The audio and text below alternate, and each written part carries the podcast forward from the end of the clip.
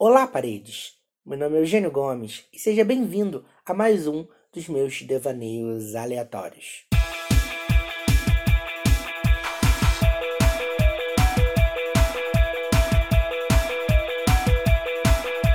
Hoje em dia a gente só fala em fake news, é fake news pra cá, fake news pra lá, fake news tá ok? E aí é, a gente meio que não consegue achar a origem, né? Como que esse problema surgiu? É, eu moro em Nova Friburgo, uma cidade que sofreu uma tragédia climática em 2011. E uma fake news da nossa cidade ficou muito famosa na internet algumas semanas atrás, né? Que foi a represa que estourou. Alguém disse no meio da rua: tá, a represa estourou, tá vindo uma onda enorme, vai varrer a cidade inteira. E as pessoas começaram a correr muito, porque ninguém se deu conta de que não tinha uma represa em Friburgo e que um tsunami era impossível. Né? Na, na hora do desespero, todo mundo sai correndo. E aí tem um vídeo da repórter da Record correndo abaladíssima. Né? É muito engraçado agora, né? mas na hora não foi. Obrigado, Luke, por latir na hora do meu podcast. E tem também.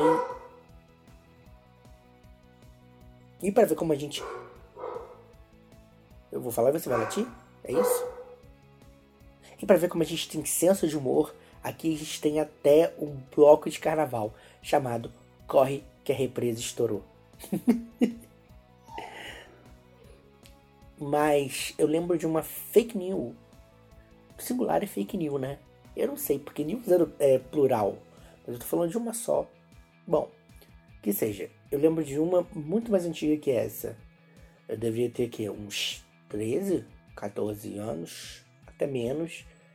E internet era mato, né? Nessa época era realmente tudo mato. E tinha uma notícia que correu à internet sobre a atriz Stefania. É Stefania Vila Real? É. Que era a Celina da novela Rebelde. E a notícia dizia que ela fez uma lipoaspiração e no meio do procedimento ela sofreu uma parada cardíaca e morreu. E muita gente acredita nessa notícia até hoje, né? Isso nunca aconteceu. Stefania Villarreal continua sendo uma musa plus size maravilhosa no México, mas a gente, né, naquela época não tinha internet, não tinha informação. Tinha internet, mas as informações eram muito difíceis de buscar. Todo mundo acreditou. E aí, muita gente acredita até hoje que a pobre da Celina do Rebelde morreu. Depois de tentar fazer uma lipoaspiração mal sucedida. E. E aí você vê o poder, né? De uma notícia falsa naquela época. É, é, e era uma coisa muito ao contrário do que a gente vive hoje, porque naquela época a gente não tinha muita informação, né? Como é que a gente pegava essas informações? Sei lá, de um fogão. E se tá no fogão é verdade. E tudo bem. Agora, hoje em dia a gente tem muita informação por todos os lados. Gente que mente, gente que desmente. E a gente tem é, fontes seguras sobre determinadas notícias. Mas não, a gente prefere acreditar no zap porque se alguém disse que tem mamadeira de piroca, é porque realmente tem, não é mesmo? Bom, fica a reflexão.